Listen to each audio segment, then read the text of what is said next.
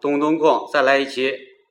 这期还是我们仨人儿，一个是我的朋友杨磊，嗨，大家，一个是我们的网友一个美女小泽。谢谢，谢谢您的夸奖，大家好。呃，这期咱谈谈论一什么话题？很宽泛，就是读书这问题。我有时候我现在我觉得读书是不是咱们都都少啊？我现在也读书，相对来说没有以前多了，就是也是自我批评啊。但是确实是你在有时候我上下班经常看坐地铁啊，现在地铁上真正拿这本书看的人确实是越来越少，我感觉。那手机看的人还是不少的。看但是您手知机上道还我是手机有看什么呢？我看有看小说的呢，就但是但是霸基道本总上裁爱上我那种是啊吧，？对对对，基本上都是这个言情类的，或者说是这个玄幻类的，就是网络小说多一些。好好不容易我看有一个人看书，我当时一看会计知识培训什么教材，就这是学习型呃，学习没项目办法嗯，还有那个什么公务员什么什么什么啊啊，就是说现在阅读确实来说，呃，我不知道阅读量大家都普遍少了，还是反正有调查，阅读量确实少了，比以前。肯定的。嗯，但其实我觉得接受的知识量其实还是挺大的，因为现在每天这个信息量挺多，嗯，但可能很多是这种信息都是一些各种的新闻，像娱乐性的呀、嗯，像这种突发事件啊，这种信息量还是掌握在人的这个身体，但其实可能离读书都会少一些。我觉得读书，凡是称为书的，都是这个数字比较多的，就是这个字数比较多的，应该这是个那个什么吧？就是说，嗯，现在我感觉大家没有耐心去读一部，真的给你长篇，好家伙，一下读读读好长时间，读两三天才能读完，好多人都没有这个耐心，好像现在大多数人的耐心就是一百四十七字，呃，或者就是在微博，或者就在微信朋友圈里面分享的那个一个小文章朋友圈儿，对，小文章，一个小所美以文，人家说，本来说现在的这些手机上的这这这些微信啊、微博啊，还有一些 APP，是说原来标榜的是，嗯，我们要帮助你利用好你的碎片化时间，结果现在发现你的所有的时间都碎片化了。占据占据了这段话。我觉得真的是，我之前还跟我同事说，呃，说要干一个什么什么事儿，结果呢，他给我发一个微信，然后我们俩就开始说微信里边的那什么什么东西，然后别人又发一个微信怎么着，我看，哎呀，坏了，人都要收了，我还我还没做呢，我说完了，我已经被手机绑架了。然后那个那个给我发微信的那朋友还特别高兴，他就跟那乐，就说哈、啊你看你也不干活吧，你跟这瞎聊吧，什么什么的。我说这不是你给我发的吗？ 就是我们的阅读现在已经非常的功利化，嗯， 嗯非常的碎片化，嗯，而真正的引入人真实的思考的点，其实非常非常的少。我我感觉，我觉得这个 iPad 比较对我影响挺大的。怎么说呢？啊就是说我一开始买那个，我我第一开始买的 iPad 是那个 iPad 一，你知道吗？就最早那个 iPad 一啊。，我为当时你知道我为什么买 iPad 吗？我当时可不是为了上网啊，我当时我家里啊就是存了有一种读书格式叫 PDF 格式，你知道这个书啊？哦对，对我那儿攒了可能有好几百个 G 的就是书，但是呢，就一直找不着一个，就这个媒介，就是找不着一个这个这个设备来读它，就是最好，因为你说在电脑上读，它就固定在那儿了，是吧？它不好带着带走读，你你拿到地铁上什么不太好读。然后呢，我我后来也弄了一些这个电子，我买还买了一个那个电子的那个读书的那个东西，大约就是七寸屏吧。但是读的时候呢，又特别不方便，就是 PDF 的，就是读的时候呢，就是得来回挪，因为它那个显示不出整整体来嗯。后来我我研究了，我发现就是 iPad 一的那个，呃，那是多少？九点七寸的那个屏，差不多正好能够把 PDF 格式显示的比较就能看，就是搁那儿就是大字儿大小差不多。其实你这个就是属于是中了那个乔布斯的招儿。是乔不是乔布斯，他那一发明 iPad 的时候，他主要一个目的就是为了方便电子书阅读，他就是冲着你这样的这个目标的客户来设计的。哦， 所以 iPad 一它首先不是为了满足视频的需要，首先是为了满足阅读的需要。嗯啊，但是呢，我发现最后发现这个呃。有的时候反而读的少了。对，对，嗯，它怎么说呢？它这个这个就那个小小的那么一薄薄的一个设备当中啊，诱惑太多，对，是吧？看来你深有体会，怎么对怎么被他诱惑因的？为我就是被科技绑架的人，谢谢。因为它就是个娱乐性的设备，是吧嗯？因为把什么东西都放在一起了嗯，而就是像以前就是上学的时候读一个书，或者说是在书店里边儿，嗯，周围没有什么别的，你眼前就这个书，而且书它我觉得它最好的地方就是你可以翻来翻去的嘛，它很厚，你翻到任何一页你都可以接着往下看嗯。它不像这个电子书，你连续的翻篇儿，我不想看这一章了，然后我又得去找目录，我前面儿看哪儿什么的，我觉得这个阅读体验不是特别好。呃，那你现在不用电子阅读，我不用了，不用了。对，所以我现在更少看书了。然后我就是也还想讨论这个，就是现在大家看书的媒介都是什么？ 我现在有一个那个我还 Kindle，是电子阅读，你也是电子阅读就电子阅读，iPad、电脑。 ，iPad 还有一个就是客观的原因，就我觉得它多少对眼睛是，很累，嗯，对眼睛还是有一定损害的。那你看书也有看近视的，也有看瞎的，是吧？嗯，不嗯，不，我觉得看时间长了，我眼睛有点儿有点儿那个什么，所以我才买，屏幕上可能嗯对，所以我嗯后来买的那个 Kindle 嘛，Kindle 那个就是两代我都有，就第对第一代是那个，我后来我那个因为坐火车回家的时候就拿着那个嘛，拿那个，因为它毕竟就拿的书比较多嘛，可以拿十几本儿什么的，你翻翻这个，翻翻那个。你要是说你真把那十几本书全装到你那个行李里，那得把你拖的累的不行啊。这个毕竟还是方便。嗯书爱成什么样？ 带十几本在书放里面，而且还有一个就是，呃，后来我又换了那个 Kindle 二嘛，为什么？因因为那个这个火车上它十一点它熄灯，你知道吗？一熄灯了，我拿那玩意儿它不能看，就那个一 iPad 的那个 Kindle 一它是没有那个灯哦啊，没没有，它它赠送你一个小那个台灯一样，但是不好用。是就是 iPad 就是那个 Kindle 二，它里边有有那个发光的那个，哎，它就是可以在黑暗里边读。我现在还是比较喜欢这个 Kindle 二，就是说它又拿着比较轻巧，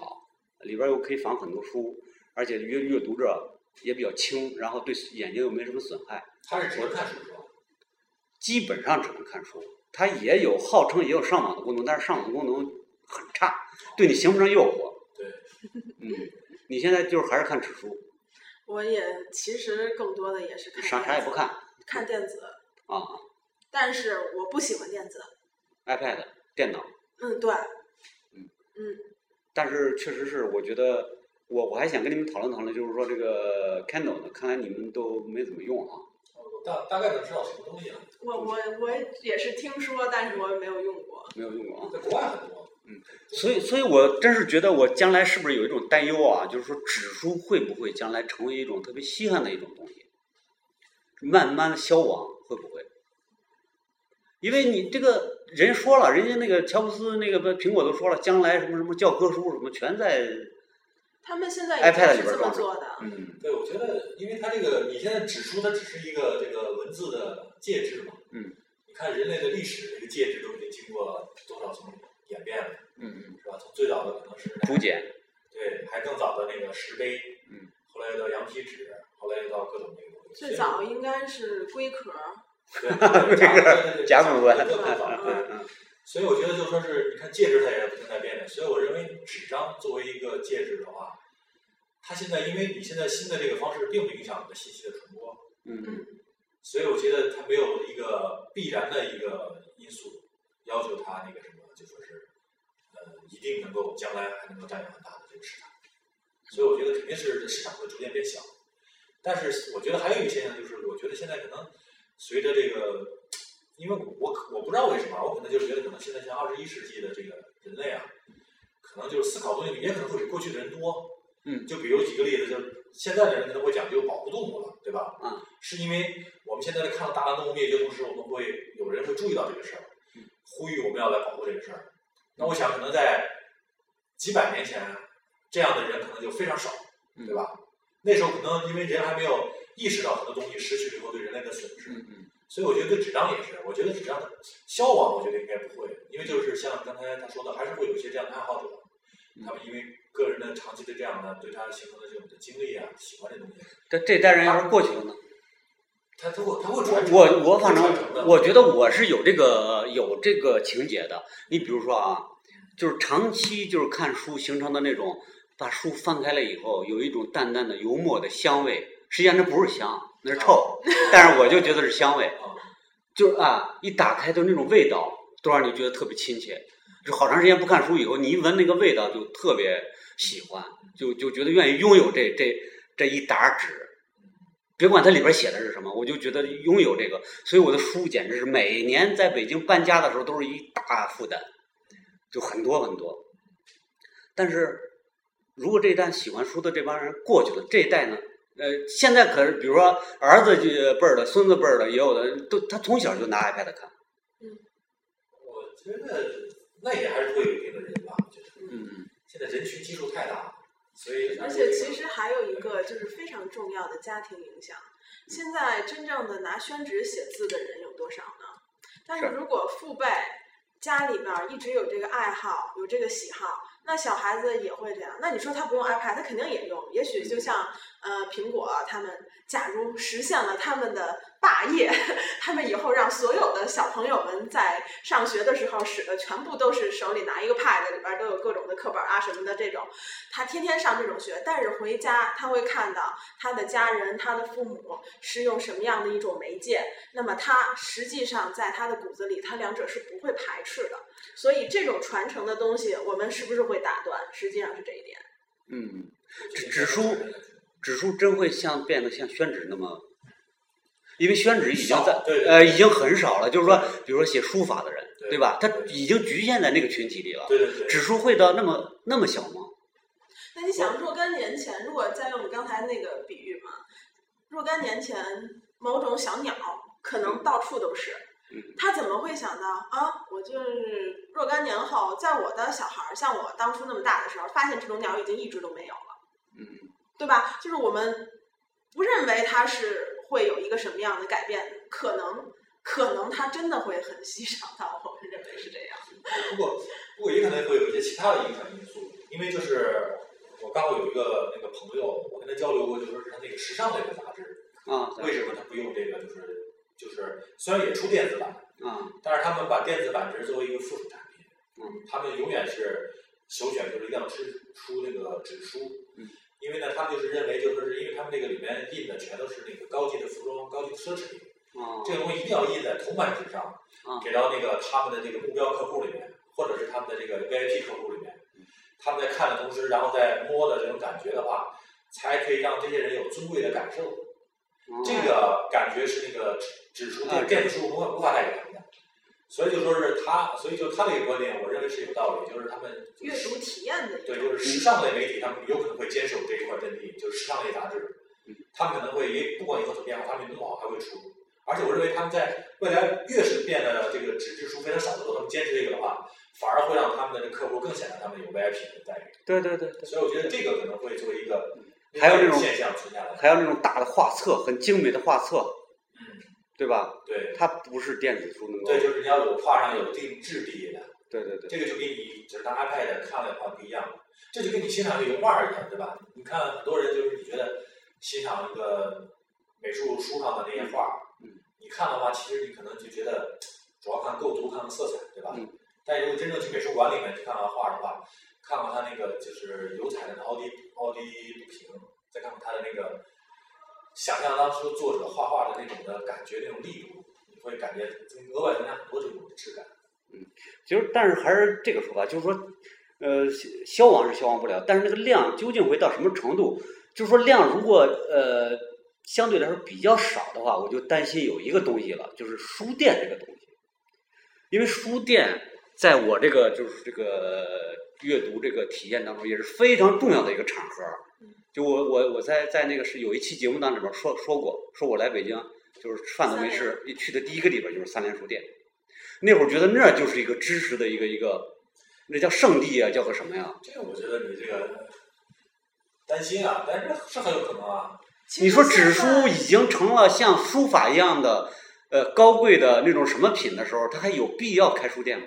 其实现在很多的书店已经都消亡了。对啊，嗯本身这个行业就很难做了，而且我觉得可能未来的也可能这个书店啊，它没准儿还就真是一些就是特别一些小资的地方，就是往往都是和那个喝咖啡啊，或者说是聊天啊结合起来，可能是更好是就朝这么一个方向发展，就变成一个对交流的它东西可能会越来越是一小种众。社交的社交的对对，专门卖书的地方，那肯定会估计会少一些。但是不排除，我觉得可能未来像那个特大人口的城市，它还是能够容下一两个就是卖书的人家。我觉得这个是就是刚才说那个我买马尔克斯那《百年孤独》的那个店，就这是我中学的时候非常好的一个一个去处，它卖的非常的便宜。后来我觉得它是不是因为都是盗版， 所 以它，但是我看起来吧，它错字什么的就是非常的在少。在哪儿在哪儿嗯，现在都已经消亡了。因哦，为以前，呃，我上中学的时候是在大学的旁边儿，就你想，它是一个文化群体非常集中的一个地方。那么，在我中学毕业之后再回去看，根本没有两年的时间，那条街上所有的这种，呃，文艺类的这种小书店全部没有，哦全部都没有了。那现在，现在咱们都很熟悉了，海淀图书城那都是卖什么的呀？对吧？对嗯这对什么公务员儿什么必看三百问 是吧？对吧？都是这样的。不复当年的这个繁华。嗯嗯，现在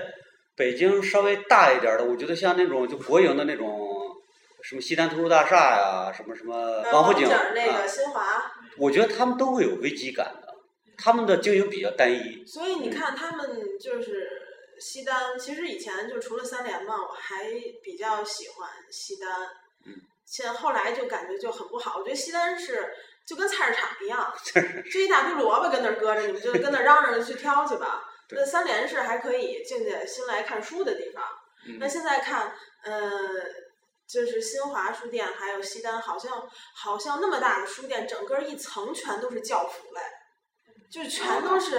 应呃。用类的应用，对吧？都是那种那种学生。其实其实说实在的，我觉得 又回到刚才那说法了。呃，中国的孩子看这些书，真的不如看正经的文文章，正经嗯的那些个文字。你看这些教辅书，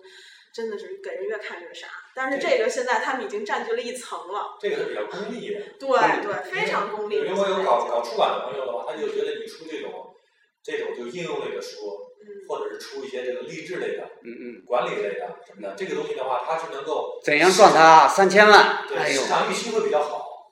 然后你要出一本儿这个纯文学的这个东西，那我经常在书店里看见有一哥们儿穿的很差的一个哥们儿到那儿拿出一本《怎样赚他三千万》，跟这儿 琢磨了半天，我觉得这书绝对教不教会不了他。他根本也没打算真的教谁什么。如果这个出书的这人写，他真的是信这事儿，他拿这事儿赚三千万，他还出这书吗？他有空出这书吗？自己找算三千万去了。对其实还有就是实体书店，还有一个给我的印象非常好的就是呃三联还有那个王府井那个新华，它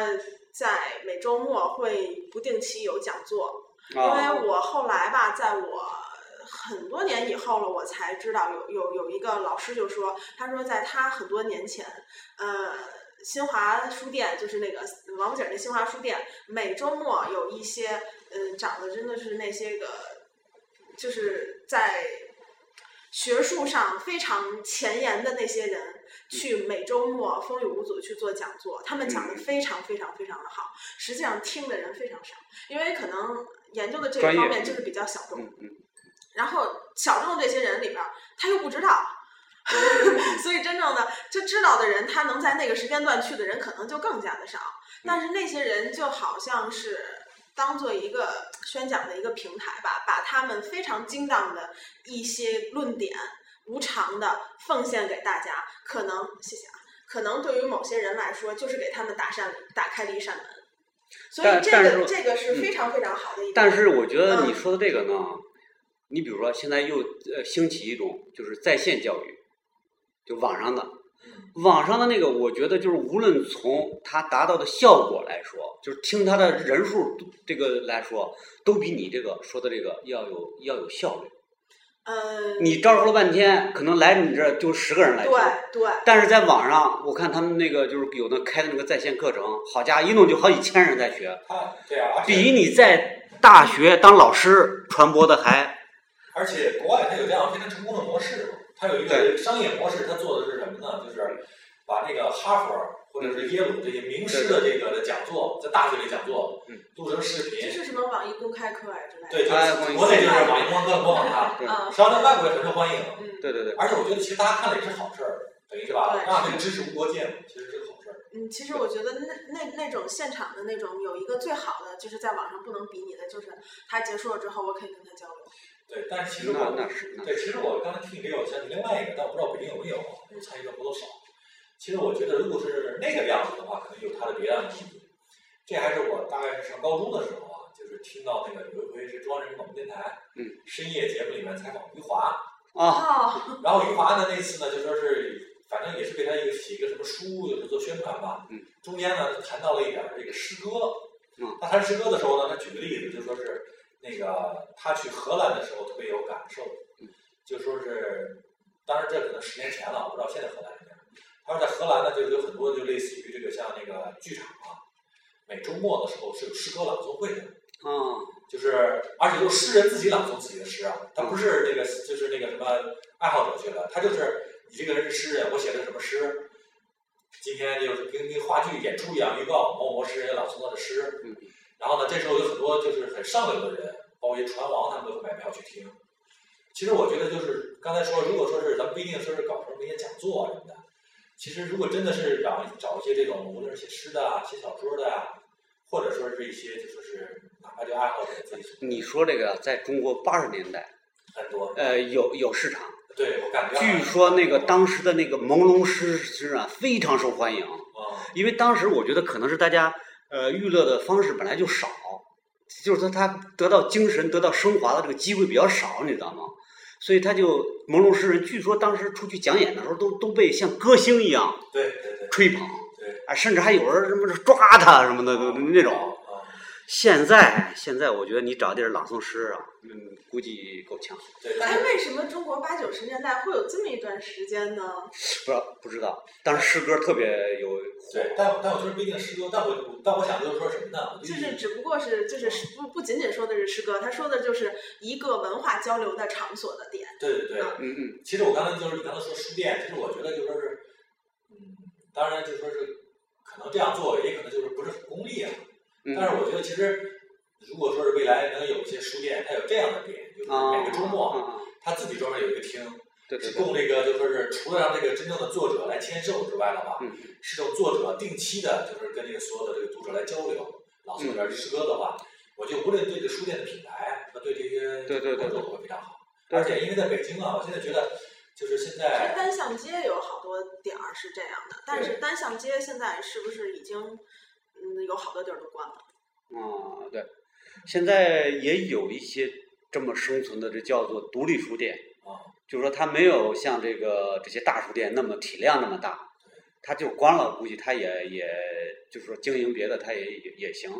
所以它都转咖啡馆了，好像所以可能好多做这个还需要情怀。对对对不仅是要情怀，更多的是钱啊，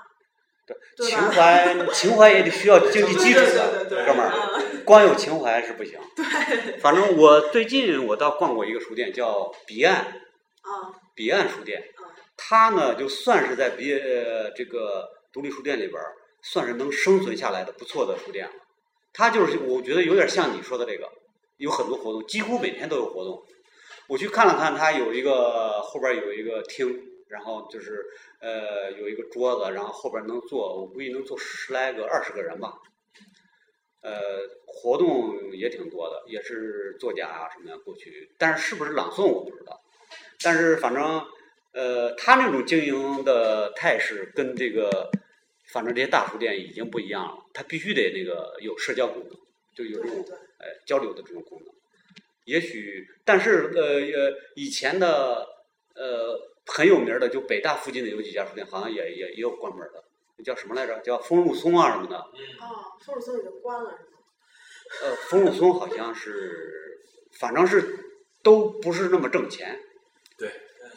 他们当时就是说，呃、经营上除了在那摆着书，他觉得他选书有一定的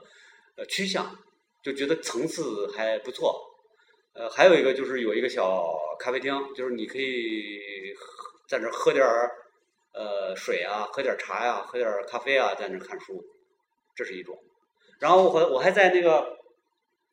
三元桥那儿看见另外一种，是在一个大商场里边儿，大商场里边儿有一个叫什么来着，反正我也忘了名字了。它也是个地方不大，也是在一个它可能是白领比较多的一个地方，呃，然后呢里边儿也是书不少，然后都有都是很有品位的书，就他替你先把了个关，呃，里边儿都是比较有点层次，有一些小小呃没有那种什么挣三千万那种，没有那种书。然后呢，它可能就是针对附近的这个白领，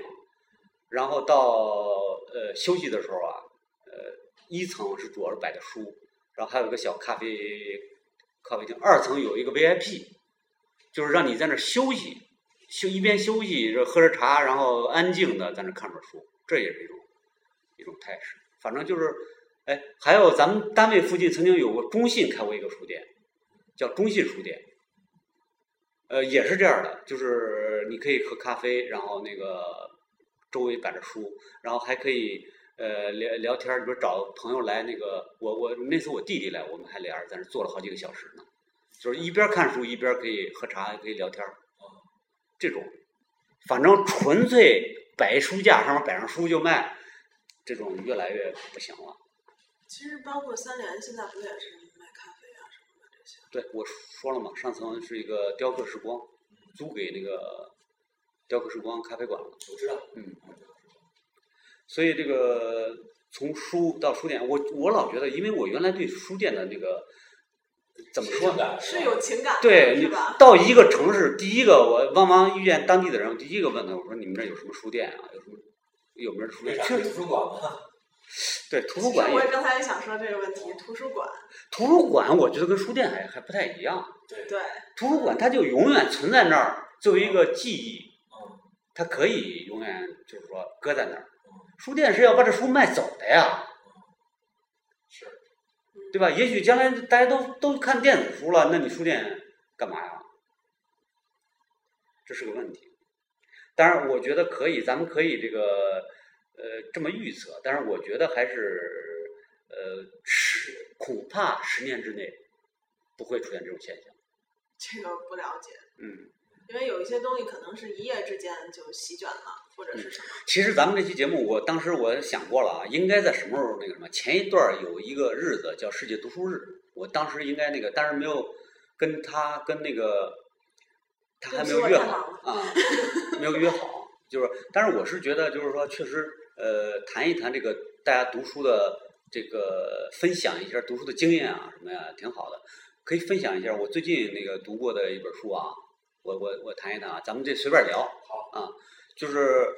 最近我那个有一本美国人写的有一本书，叫做那个《间谍王》，写这个戴笠的，哦，为什么是美国人写戴笠？哎，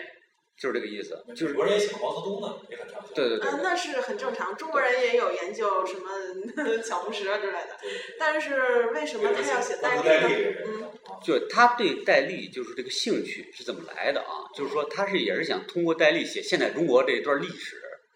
因为戴笠是那个中国这个现代历史上就是蒋介石那手下可以说最神秘的这么一个人物。那里边儿，我觉得可能为什么外国人写这个更受欢迎呢？我看了也是觉得呃以前没有看过的有一些东西，可能还是因为一个是不是中国的这些写这方面书的作者不够仔细，或者是他那个有些档案说写戴笠肯定少，因为它是一个反面的一个我，觉得可能港台那边儿写出的这些书会比较应该会多有一一些嗯些吧，应该会有一因些。为戴笠他毕竟是那一方的， 所以咱们这边儿如果出的话，真正有人研究的话，第一他肯定会遇到很多很多的障碍，对第对嗯二他能不能全都说出来？对对对，所以才说为什么美国人呢？他没有这个顾忌，所以他写的比较，呃，反正就是说，呃，他把他那个神秘写的挺好的，就是说那个，呃，说好多美国人也是觉得这个他是一个，呃，那种呃，希特勒手下就就那那叫什么，就是该呃那个就戈培尔呃对，啊，就是就那种人是物，戈培尔，该是戴宝投资的呃，不是，就是那种秘密警察，啊，被警察投资的啊，哎希、伯来哎，对，啊，希伯来对就是说是中国的希姆莱。啊，对，然后大家都认为他是个就是说很可怕的这么一个人物，但是见了以后呢，说不是那样，说他那个，他后来不是也也又爆出了很多很那个，比如他跟那个蝴蝶对那个那个情史啊，呃，他实际上是一个家长，家长这个作风非常那个什么，就是说你如果要是说很忠于我的话，我对你很好，非常非常好，不是但这个属于是文化差异了，就是嗯我觉得就说是我我这些年的感觉啊，嗯，就是我感觉就是其实在中国有很多这种特别有这种权势的人，嗯，他们因为本身已经混得非常好了嘛，反而都是这个东方文化的这种呃熏陶很深的人，嗯所以他们的日常的里面，他们可能都是待人就是感觉是非常谦和、非常随和，嗯，但其实是很有权利，甚至于做出很多事情都是一些嗯你看不到的或者无法想象的。而且这当点然和那个就是西方的教父不一样，啊，他不像那个就是那个真正的那个教父电影里面的那个马龙白兰度演的那个，一看啊就很屌那样的一个人，不是那样的。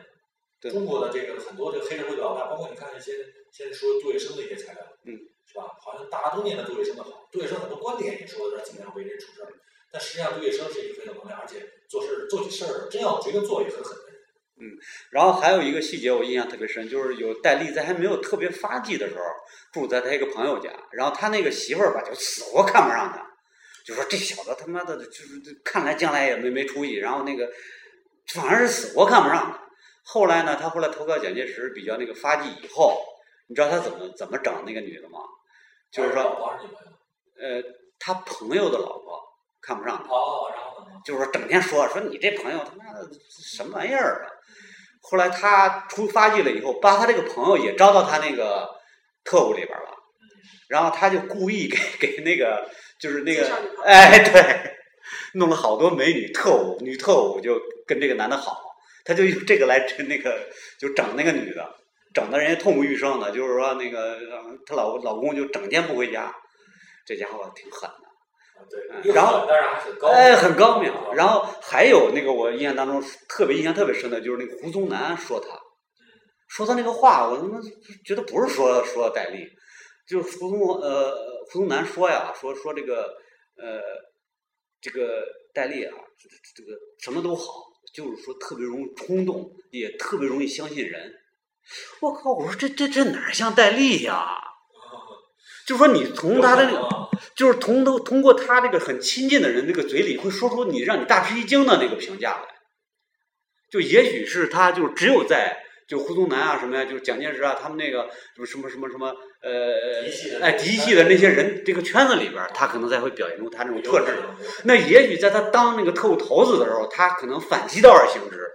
就他平常或者说他表面上是这样，对大家都很好，我都很相啊信，实际上他心里面还是有数对的。对对对。我觉得他当到那个份儿上，应该是这样的。哎总 之，我就是说，就是为什么推荐这部书，就是就是一个美国作者写的，就是美国那个就是研究东方那个那个学学那个呃那那些夏志清啊什么，他们那帮人里边有一个人，我我忘了啊，就是他们写的，所以他们没有多少顾忌，所以有很多很有意思的细节，叫《间谍王》，大家可以去找找这本书，挺好玩的。你最近有什么书吗？看过什么书？最近读的书就比较汗颜了。汗颜了， 别别别别！ 我我读的这不是也是个传记嘛，也没有什么对也对对，我我最近在读小说，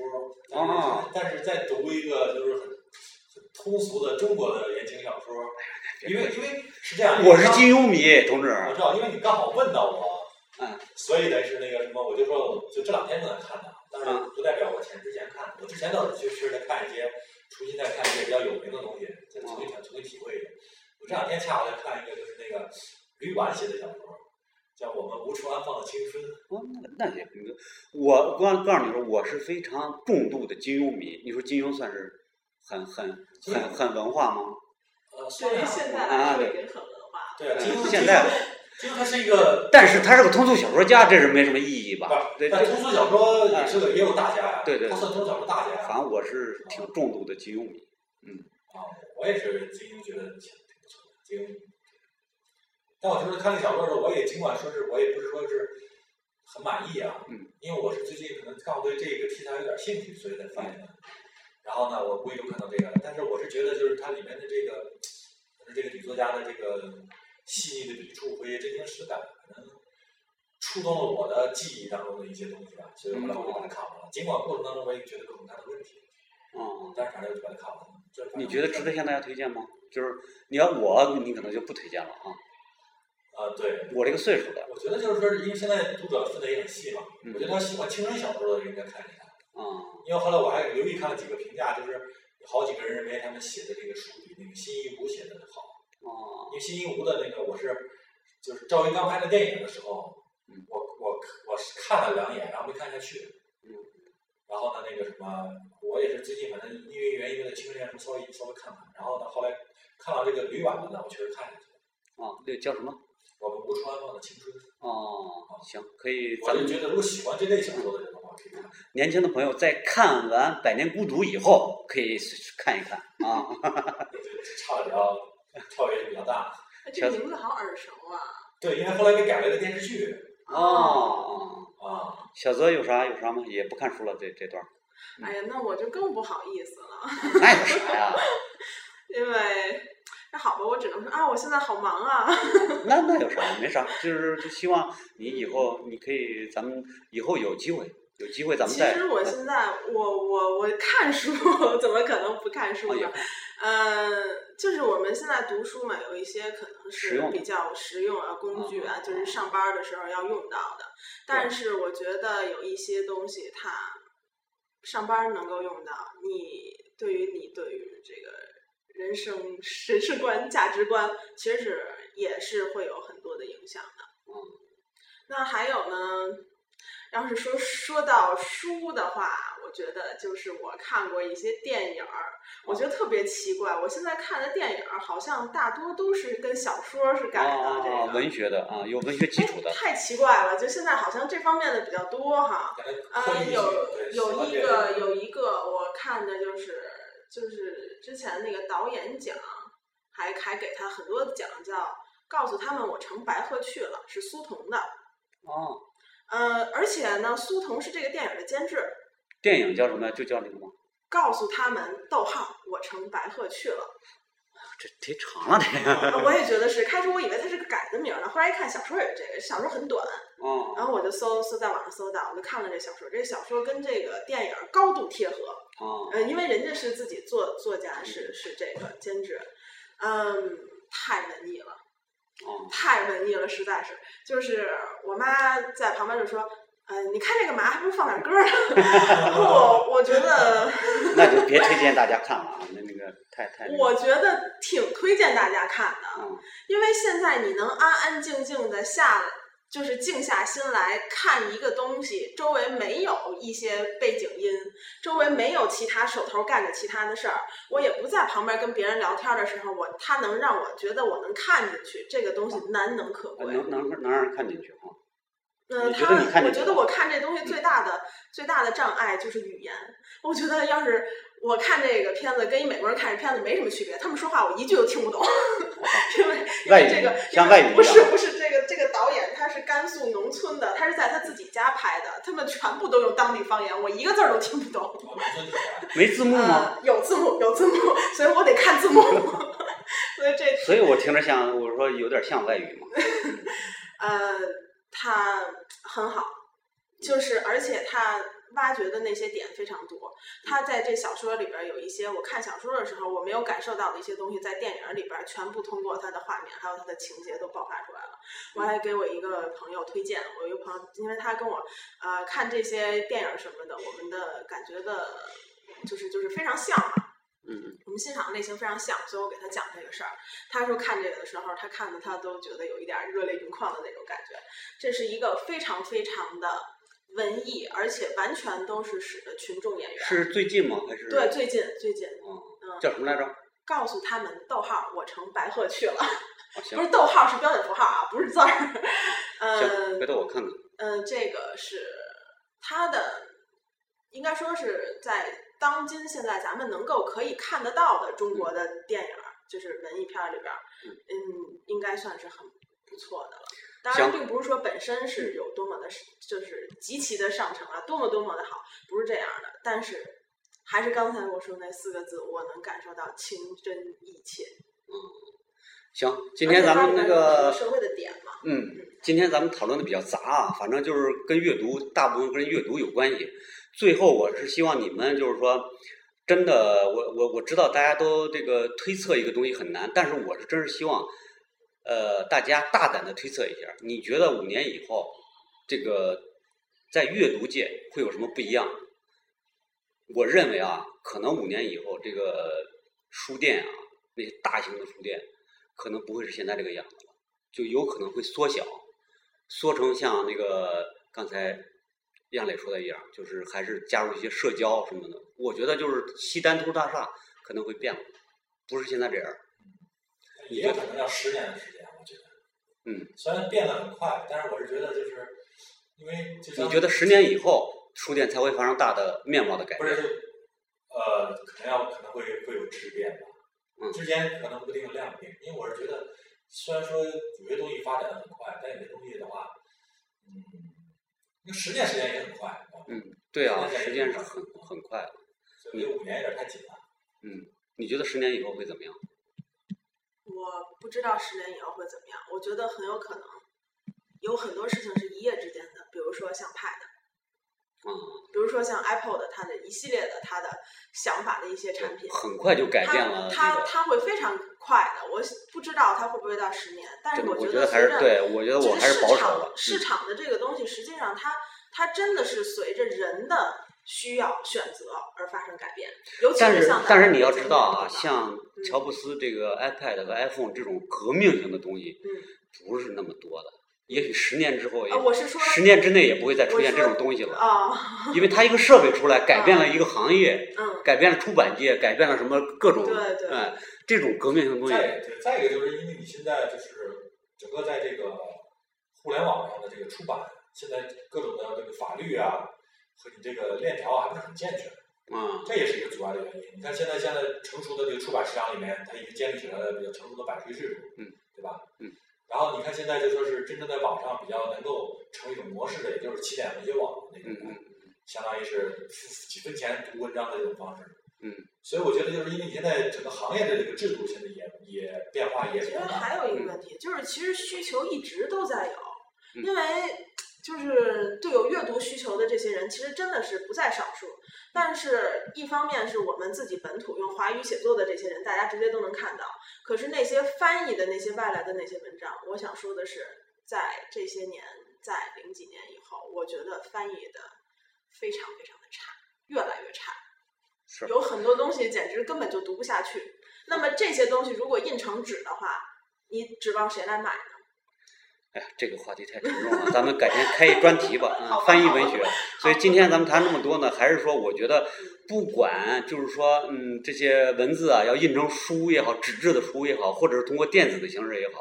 呃，不管将来这些媒介和介质发生多大的变化，我觉得我们对这个文字啊、文学的热爱，希望